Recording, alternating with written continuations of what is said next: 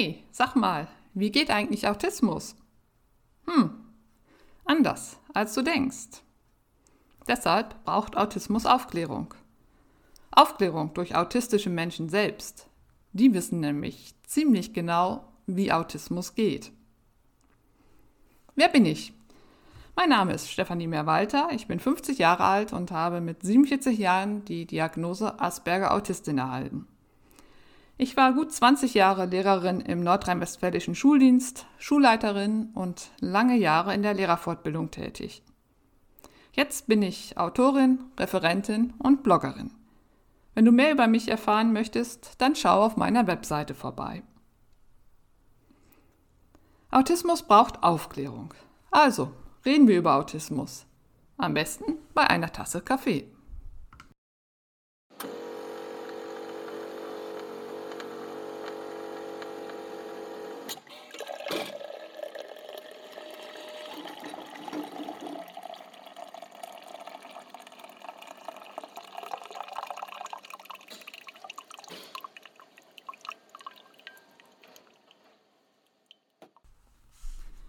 Das liegt doch nicht an mir, dass du Mathe nicht kannst.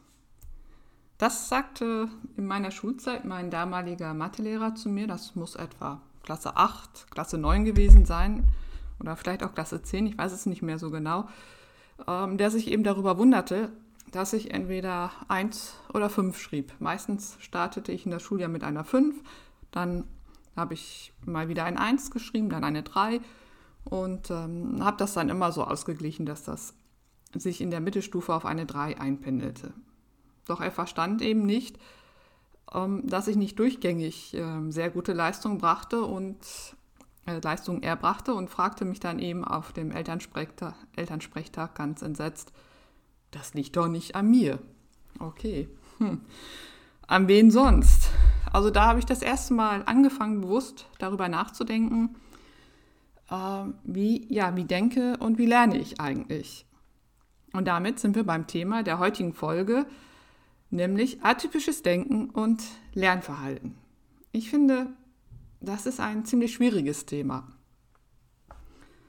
Ja, und ich habe mich auch ein bisschen davor gedrückt, äh, muss ich zugeben. Es hat gedauert, bis ich einen Zugang gefunden habe.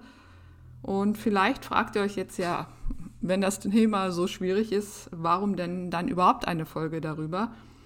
Ähm, das hängt damit zusammen, dass ich mich bei der Beschreibung der ähm, autistischen Charakteristika oder der typischen Merkmale eben an das Autismus-Spektrum-Konzept ähm, der, ja, der, der äh, Selbst, ja, wie nennt man es denn jetzt, der, der oder des ASAN orientiere. Also das ist die Autistic Self Advocacy Network in Amerika. Das ist eine äh, ja, eine Selbstvertretungs-, jetzt habe ich Selbstvertretungsgruppe.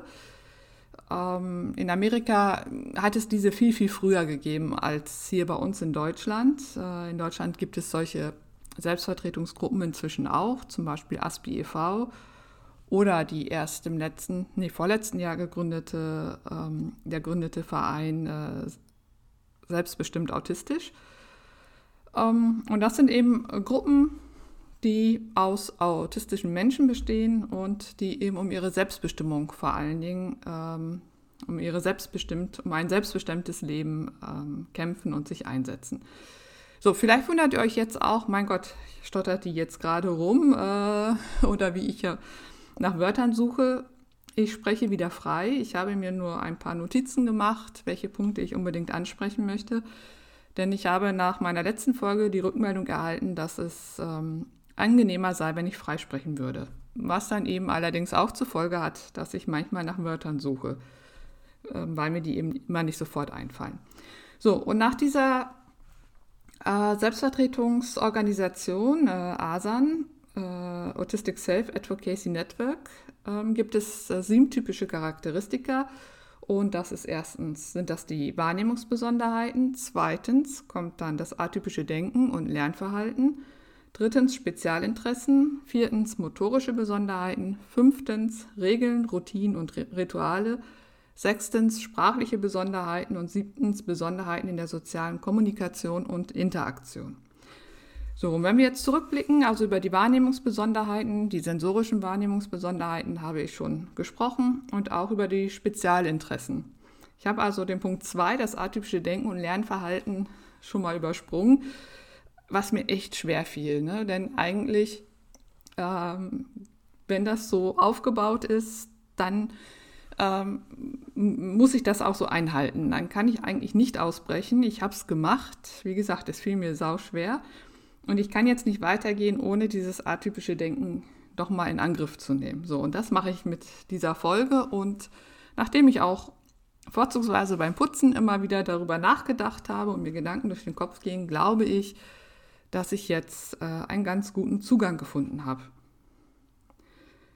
Ähm, und ja, warum ist das Thema so schwer?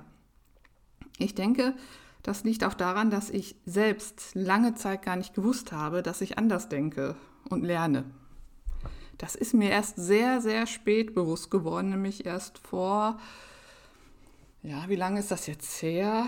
Ja, fünf, sechs, sieben Jahren. Also erst in meiner letzten Stelle, die ich als äh, Lehrerin hatte, da ist es äh, sehr deutlich geworden und hat auch zu Schwierigkeiten geführt. Aber da kommen wir gleich zu.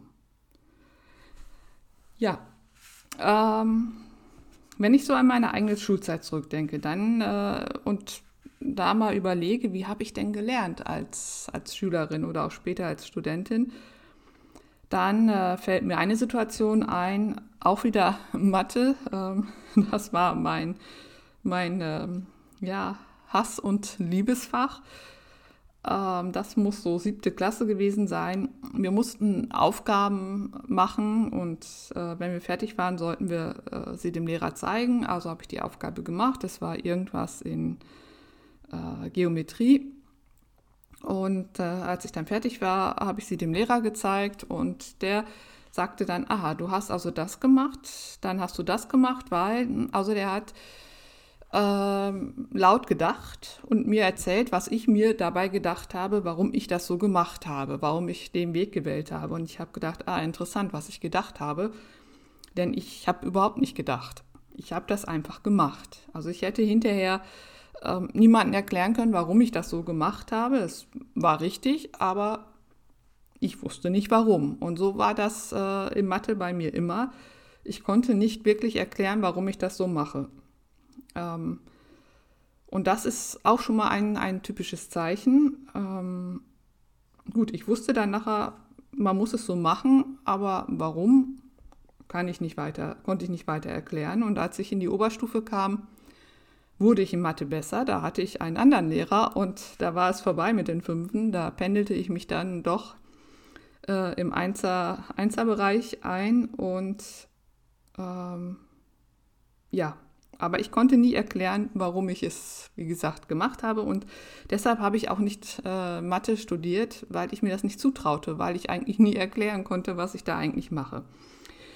Ähm, wenn ich dann weiter zurückdenke, ähm, muss ich sagen, ich habe in der Schule und auch im Studium sehr selbstständig gelernt. Es war also keiner da, der mir gesagt hat, so musst du lernen oder diese Strategien anwenden und das kam mir auch sehr entgegen. Also ich habe immer gerne ähm, ja, selbstständig gelernt, selbstbestimmt gelernt, autodidaktisch gelernt. Ähm, damit bin ich am besten gefahren. Schwierig wurde es dann nochmal im Referendariat. Äh, das ist immer eine schwierige Zeit für, für alle angehenden Lehrer. Und da ist äh, etwas äh, sichtbar geworden, was vorher auch schon da war, aber nicht so eine starke Bedeutung hatte. Nämlich, wenn ich Dinge wiederholen musste, wurden sie schlechter. Beim ersten Mal waren sie sehr gut und beim zweiten, dritten Mal wurde es immer schlechter. Also war das in den äh, Unterrichtsbesuchen, in den besonderen Unterrichtsbesuchen, die dann auch benotet wurden. Das heißt, man musste dann eben Unterrichtsstunden vorführen und die Seminarleiter saßen hinten im Unterricht und haben einem dann hinterher gesagt, das und das war gut, das und das war nicht so gut. Und meine ersten beiden Unterrichtsbesuche in meinen Fächern Geschichte und Französisch waren richtig, richtig gut. Ja, und danach ging es bergab, weil ich dann wusste, worauf es ankommt und ich kriegte es nicht mehr hin. Und das ist etwas, ähm, wenn ich zurückdenke, auch etwas, was sich wiederholt. Wiederholte und Da kommen wir schon mal zu einem ersten Punkt. Es gibt nämlich neuere Studien, die auch genau das äh, sagen, dass ähm, das autistische Gehirn anders lernt und dass das äh, Wiederholen, diese Wiederholungsübungen, dass die nicht effektiv sind, sondern ähm, das Ergebnis verschlechtern. Und das kann ich bei mir, ähm, in meiner eigenen Lernbiografie, wenn ich zurückblicke, nur bestätigen. Das heißt natürlich, ähm, dass man das erstmal selbst wissen muss und dass äh, in der Schule oder in den Ausbildungsbetrieben auch darauf eingegangen werden muss, dass dieses Üben, Üben, Üben, das äh, bei vielen sehr sinnvoll sein mag, eben bei autistischen Lernern ähm, zum Gegenteil führt. Ja, als ich dann äh, in den Schuldienst eintrat, gut, da habe ich den Unterricht so gemacht, wie ich äh, meinte, dass es gut ist. Habe ja auch viel zur Unterrichtsentwicklung ähm, selbst recherchiert, gelernt, mir angeeignet und da war ich ja sozusagen Einzelkämpferin. Das ist man als äh, Lehrer überwiegend auch heute noch und da musste ich mich mit niemandem austauschen, wie ich das mache. Und von daher gab es da dann auch keine Probleme. Es war nichts auffällig würde ich mal sagen. Das änderte sich, als ich ähm, meine letzte Stelle antrat und an eine neu gegründete Schule wechselte, ähm, an eine Schule des gemeinsamen längeren Lernens und ähm, an einer Schule, die eben auch für sich das Schlagwort hatte Schule im Team, was ich ja auch total klasse finde. Und äh, im Team heißt, hieß dann aber auch wirklich im Team zu arbeiten. So, und jetzt, da wurde es schwieriger, ohne dass es mir zu dem damaligen Zeitpunkt bewusst war.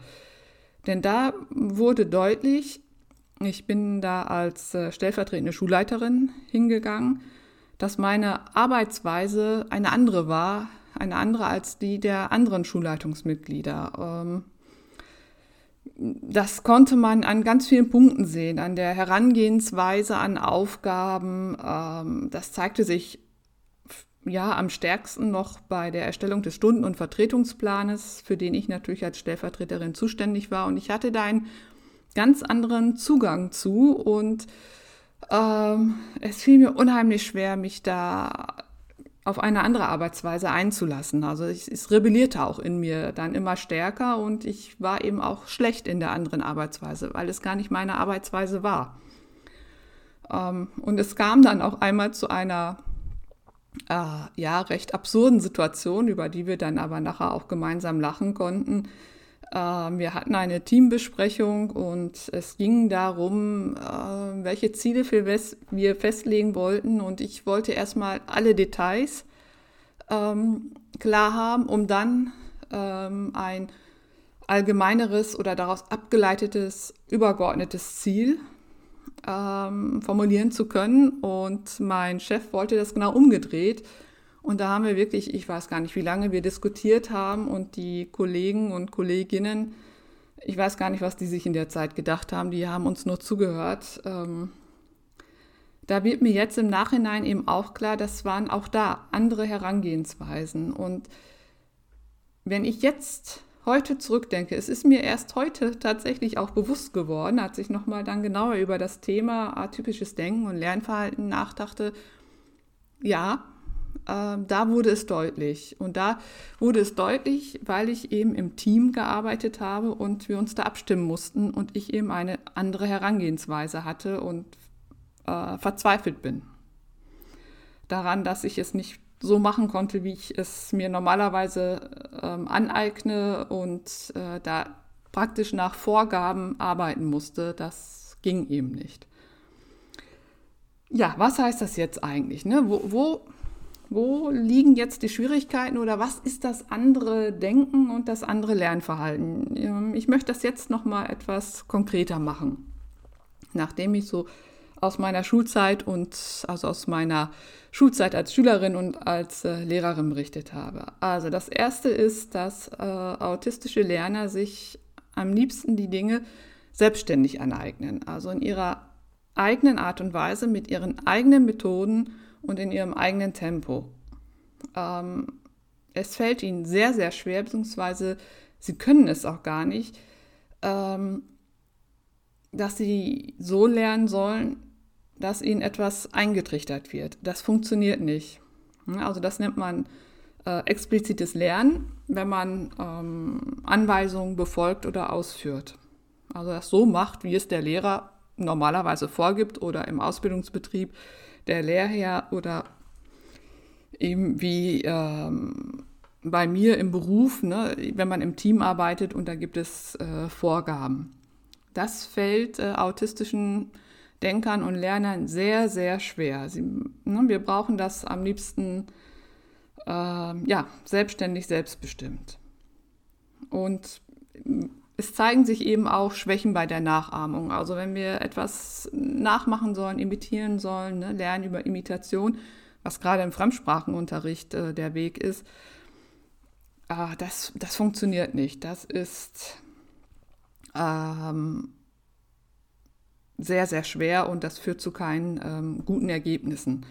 Das heißt, ähm, die Dinge müssen explizit erklärt werden, die Regeln müssen explizit erklärt werden ähm, und dann ne, über, über, den, über die Logik, über den Verstand, über die Kognition kann das dann ähm, erarbeitet werden, aber nicht durch, durch Imitation. Ähm, da fällt mir jetzt eben bei ein, auch das war dann, dabei fällt mir eben ein, auch das war eine Schwierigkeit in der Schule ähm, als Fremdsprachenlehrerin. Ähm, ich habe ja eben schon gesagt, in Mathe, ich konnte nie erklären, warum ich das so gemacht habe. Ähnlich war das dann im Fremdsprachenbereich bei dem Grammatikunterricht. Ähm, es fiel mir echt schwer, den Schülern zu erklären, äh, warum das so ist. Hm, warum die Grammatik so und so funktioniert und ich habe dann eben versucht, das zu erklären, wie ich selbst, ne, mit meinen eigenen Methoden, die ich mir erarbeitet hatte. Und ich merkte ganz oft, dass es für die Schüler zu kompliziert war, dass die dem nicht äh, folgen konnten und Schwierigkeiten hatten. Und ähm, ja, weil es eben mein autistischer Weg war. Ne? Aber auch das fällt mir jetzt erst im Nachhinein auf. Okay, also ich sagte schon, selbstbestimmtes Lernen ist ganz, ganz wichtig. Ich denke, das ist für viele Lerner wichtig, aber eben ähm, für autistische Lerner ganz besonders. Und dieses selbstbestimmte Lernen umfasst eben auch eigene Denk- und Lernstrategien, äh, selbst erfundene Methoden, um Dinge sich anzueignen. Und äh, es sind auch oft eigene Lösungswege und es sind auch manchmal sehr ungewöhnliche Wege, die von anderen auch nicht immer verstanden werden, die aber durchaus zum Ziel führen und zu richtigen Ergebnissen. Ähm, ne, also es ist eben, es funktioniert eben nicht so, wenn jemand äh, ein, eine Strategie, Lernstrategie erklärt und sagt, so und jetzt macht ihr das mal nach dieser Strategie. Das funktioniert bei autistischen äh, Lernern nicht. Die suchen sich eigene Lösungswege, weil sie äh, diese anderen nicht übernehmen können, weil ähm, ihr Gehirn anders lernt. Ähm, das ist natürlich unproblematisch, solange dass äh, der eigene Lernweg auch zum richtigen Ergebnis führt. Schwierig wird es, wenn natürlich falsche Ergebnisse dabei rauskommen. Dann wird es sehr schwierig, äh, denjenigen oder diejenige von dem eigenen Lösungsweg abzubringen. Ähm, ansonsten kann man sagen, dass autistische Menschen auch ganz viel nebenher lernen, also unbewusst ähm, Dinge lernen und das nennt man dann implizites Lernen. Also darüber läuft auch ganz viel. Und äh, durch Ab- und Nachfragen zu lernen ist dann wiederum im Gegensatz dazu sehr schwierig. Das funktioniert äh, sehr schlecht. Ähm, und das zeigt ja auch die, die, die Studie, die ich eben schon angesprochen hatte. Ähm, Lernerfolg stellt sich nicht durch intensives Üben ein. Ähm, besser ist, wenn äh, es verstanden worden ist, weiterzugehen und nicht immer noch weiter zu üben. Ähm, tja, eine weitere Schwierigkeit ist, neben der eben die Lösungswege von anderen Personen annehmen zu können und übernehmen zu können, dass das Lernen von, sehr stark von der Motivation abhängt. Und die Motivation hängt sehr stark mit unseren äh, Interessen zusammen. Das heißt, ähm, wenn uns, ein, wenn uns ein Thema überhaupt nicht interessiert, dann ist es sehr, sehr schwer, uns zu motivieren, überhaupt zu arbeiten oder zu lernen. Ähm, deshalb an dieser Stelle der Tipp an alle PädagogInnen, ähm, verbinden Sie nach Möglichkeit Aufgaben mit, mit den Interessen Ihres autistischen Schülers, Ihrer autistischen Schülerin, um sie so zu motivieren. Sie werden sehen, dass dann äh, Aufgaben gelöst werden, gemacht werden, die vorher äh, abgelehnt worden sind. Ja, ähm, noch eine weitere Studie, auf die ich eingehen möchte, ähm, die besagt, dass Kinder, es bezieht sich jetzt ähm, auf eine Studie, ähm, die bei Kindern durchgeführt worden ist, die das Asperger-Syndrom diagnostiziert bekommen hatten. Das ist also noch aus der Zeit vor, der, vor dem Autismus-Spektrum-Ansatz.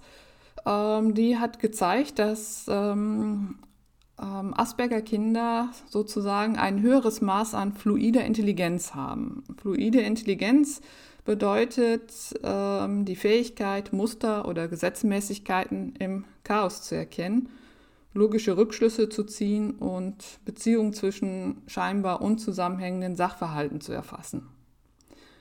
Ähm, das scheint nach die, oder ist nach dieser Studie eben ähm, höher. Ähm, jetzt bin ich wieder, Entschuldigung, mein Laptop geht manchmal in den Standby-Modus und ich habe dann Angst, dass er nicht weiter aufnimmt. Er nimmt aber weiter auf. Gut, wir waren bei der fluiden Intelligenz, die also höher ist. Ähm, das hängt damit zusammen, würde ich sagen, na, also diese Fähigkeit, Muster oder Gesetzmäßigkeiten im Chaos zu erkennen, ähm, mit, mit der, wie es Temple Grandin nannte, äh, mit einer extremen Wahrnehmungsbegabung. Das heißt, die Denkstrategien sind eben anders. Ähm, das heißt, autistische Menschen sind sehr detailorientiert, nehmen zuerst die Details wahr, bevor dann das ganze Bild erfasst wird. Und ähm, sie nehmen eben auch kleinste, winzige Details wahr, die anderen entgehen. Und aus diesen Details, die werden einzeln erfasst und daraus dann wird das Bild zusammengesetzt, gepuzzelt sozusagen. Um, ähm, und das nennt man eben ein ähm, Bottom-up-Denken, also Detail zuerst Denker, so hat es Temple Grandin genannt. Das heißt, man geht vom Speziellen zum Allgemeinen während äh, neurotypische Menschen ähm, überwiegend eher Top-Down-Denker sind, die vom Allgemeinen zum Speziellen gelangen. Ähm, und damit hängt äh, eben auch dieses höhere Maß an fluider Intelligenz zusammen. Ähm, verantwortlich dafür, dass das so ist, ist eine neuronale Hyperaktivität in Bereichen für lokale Verarbeitungsprozesse. Und diese Hyperaktivität kann auch zu plötzlichen Lernschüben oder raschen Lernprozessen führen. Mm, das äh, hat in vielen Bereichen ähm, Vorteile. Es hat aber auch Nachteile, nämlich dann äh, oder in, in der Form, dass es autistischen Menschen schwerfällt, in Zusammenhängen zu denken oder kontextbezogene Handlungsabläufe zu erfassen oder Muster sozialer Situationen zu erkennen. Hm, weil eben, ja, ja, der Zusammenhang, der Kontextzusammenhang einfach immer fehlt. Ähm, ja, und es führt auch dazu, was ich bei, auch bei mir selbst feststelle, ist Texte, die viele Fehler enthalten, die können dann nicht gelesen werden, weil die alle entdeckt werden und äh, eben auch nicht ausgeblendet werden können und viel Energie äh, rauben. Und ich breche solche Texte inzwischen auch ab. Es hat auch schon Bücher gegeben, wo ich gedacht habe, was ist denn das? Ähm, so spannend vielleicht auch das Thema sein mag, aber so etwas ähm, kann ich da nicht lesen. Ja, und was kann man noch sagen zum ähm, atypischen Denken und Lernverhalten? Ähm, ja. Hm. Nee, ich glaube, soweit bin ich durch. Ähm, was wir festhalten müssen, ist auf jeden Fall, dass diesem äh, atypischen äh, Denken und Lernverhalten eben auch äh, unübliche Denkstrukturen zugrunde liegen. Ähm, also das ist begründet. Das ist nicht, weil äh, die AutistInnen einfach keine Lust haben, äh, so zu denken wie die neurotypischen Menschen. Nein, ihre Denkstrukturen sind eben auch anders aufgrund eben auch der anderen neuronalen Verknüpfungen im Gehirn, auf die ich ja in der ersten oder zweiten Folge schon eingegangen bin. Und diese unüblichen Denkstrukturen, also unüblich im Vergleich zu äh, den Denkstrukturen neurotypischer Menschen, ähm, da, darauf geht äh, vor allen Dingen Temple Grandin ein und äh, das ist auch inzwischen äh, wissenschaftlich anerkannt worden. Ähm, Temple Grandin, nur so mal nebenbei, ich weiß auch gar nicht, ob ich die richtig ausspreche, ist, äh, ja, ist diejenige, die ähm, als erster eine autistische Autobiografie geschrieben hat, äh, stammt aus Amerika und ähm, ja, und hat in ihren Schriften eben gut erklärt, ähm, wie ihr neurotypisches Denken, äh, ihr, Neuro ihr autistisches Denken funktioniert. Und sie äh, geht davon aus, dass äh, autistische Menschen drei unterschiedliche Denksprachen haben. Oder über drei oder dass es bei autistischen Menschen drei unterschiedliche Denksprachen gibt, nämlich erstens den visuellen Denker, zweitens, oder auch die visuelle Denkerin natürlich, zweitens der Denker, die Denkerin in Mustern und Strukturen und schließlich drittens die Wort-Fakt-DenkerInnen. Und immer mit dabei ist, spielt die Logik eine Rolle. Also das analytische, logische Denken ähm, ist allen autistischen Menschen gemein. Es kann natürlich auch zu Überlappungen dieser drei Denksprachen kommen. Ähm, das ist nicht immer klar abgrenzbar oder immer nur die eine Form. Und im Gegensatz dazu würden neurotypische Menschen üblicherweise textorientiert denken, wort- und textorientiert. Und damit existiert also eine unsichtbare Abweichung des Denkens. Das sieht man ja von außen nicht, dass wir unterschiedlich denken. Und das ist mir ja auch erst, wie gesagt, an meiner letzten Schule klar geworden erst da, ne? also sehr, sehr spät. Ähm, na, da war ich schon äh, 40, äh, Anfang 40. Erst da ist es äh, mir klar geworden. Und dann kann man sich auch vorstellen, dass das natürlich in der Schule zu großen Schwierigkeiten führt, wenn man das nicht weiß. Und die autistischen SchülerInnen eben zwingt, ähm, an die Sachen so heranzugehen, an die Dinge so heranzugehen, wie alle anderen auch äh, wie es üblich ist und die sich dann verbiegen müssen und das nicht können, weil auch ihr Gehirn eben anders strukturiert ist. Ähm, ja, wo würde ich mich selbst andenken? Ich äh, einsortieren. Also ich bin eine visuelle Denkerin. Ich denke in Bildern immer und ich weiche damit also ab von äh, textorientierten Denkern und Denkerinnen. Und das heißt, dass also, dass die Informationen, wir sind eben, unsere ganze Umwelt ist ja textorientiert, wenn wir da mal drauf achten. Und auch das ganze Schulsystem und Lernen ist darauf ausgerichtet. Wenn ich also die Informationen, die mir verbal vermittelt werden oder über Texte, die, die muss ich in meinem Gehirn in Bilder, äh, in Bilder umwandeln. Das mache ich auch. Das funktioniert auch, das ist aber eine hohe kognitive Leistung. Und äh, dieser Prozess dieses, des Umwandelns, der ist eben sehr zeit- und arbeitsintensiv, weil ich ja umgedreht auch meine Bilder dann in, in, in Worte umformulieren muss. Ähm, ja, und ähm, alle autistischen Denkmethoden, egal ob jetzt visuell oder in Mustern und Strukturen oder als Wort-Faktdenker, Denkerin, ähm, haben das Ziel, ähm, ähm, die eine ganz eigene individuelle Basis zu schaffen äh, und die ganzen Informationen individuell zu kategori kategorisieren, also ein, ein, eine Struktur herzustellen und den, den Wissensfundus zu strukturieren.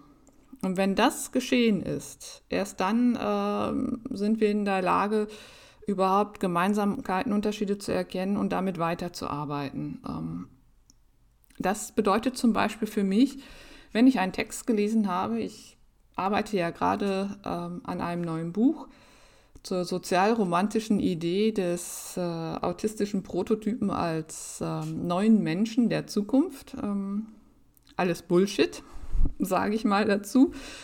Ähm, und dafür lese ich gerade auch äh, viele Texte und ich habe gerade einen ähm, recht langen ähm, Artikel gelesen und es hat mich viel, viel Zeit gekostet, den erstmal ähm, zu erfassen und den in, zu visualisieren und für mich ähm, klar und das für mich klar zu kriegen. Und jetzt bin ich in der Lage, damit äh, mit diesem Text auch zu arbeiten und ähm, zu vergleichen. Also das ist, ist äh, wie gesagt, zeit- und arbeitsintensiv, aber durchaus effektiv. Okay, ähm, das äh, war's, war es, was ich zum, ähm, zum atypischen Denken und Lernverhalten zu sagen habe.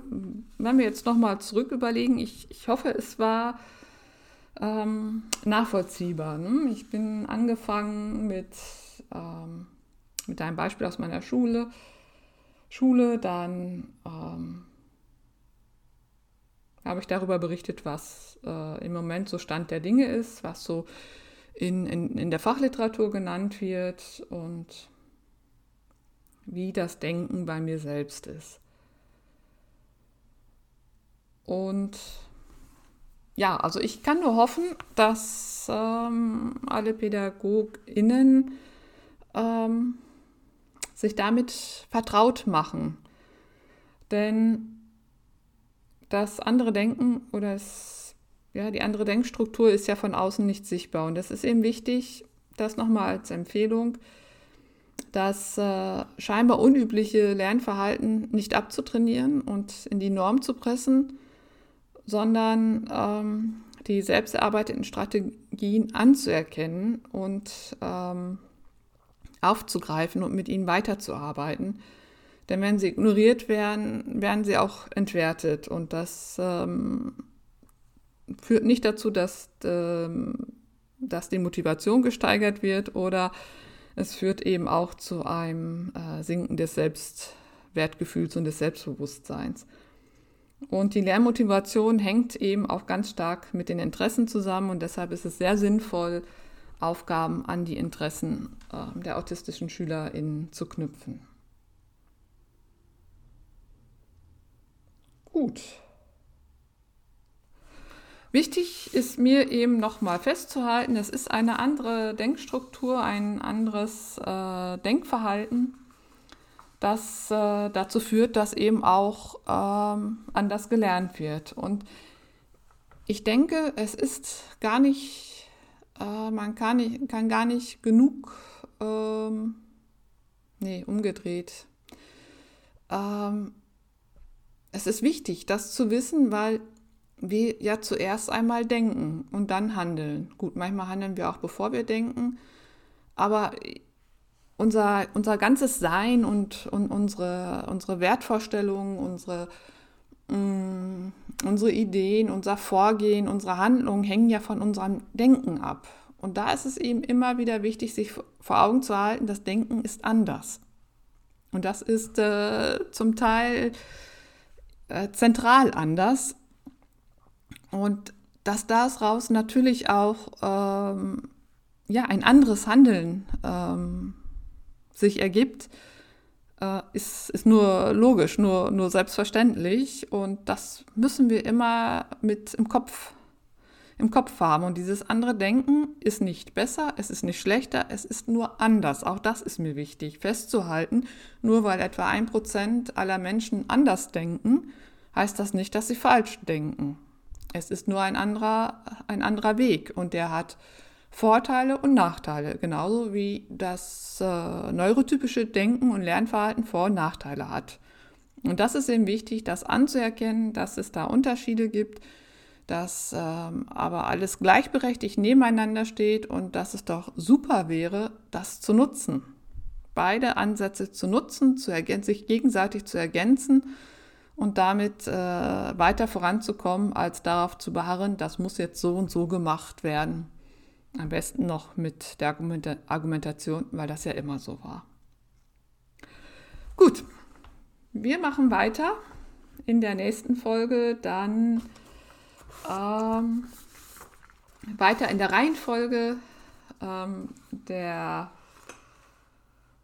ähm, der Autistic Self-Advocacy Network oder des Advocacy, äh, nein, des Autistic, ist es denn wahr?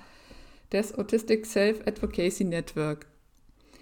Ähm, und da ist es, geht es dann um die motorischen Besonderheiten. Und auf die Folge freue ich mich, ähm, weil äh, es natürlich motorische Besonderheiten gibt, ähm, aber die sind nicht bei allen AutistInnen gleich ausgeprägt und bei mir sind sie zum Beispiel ganz anders ausgeprägt.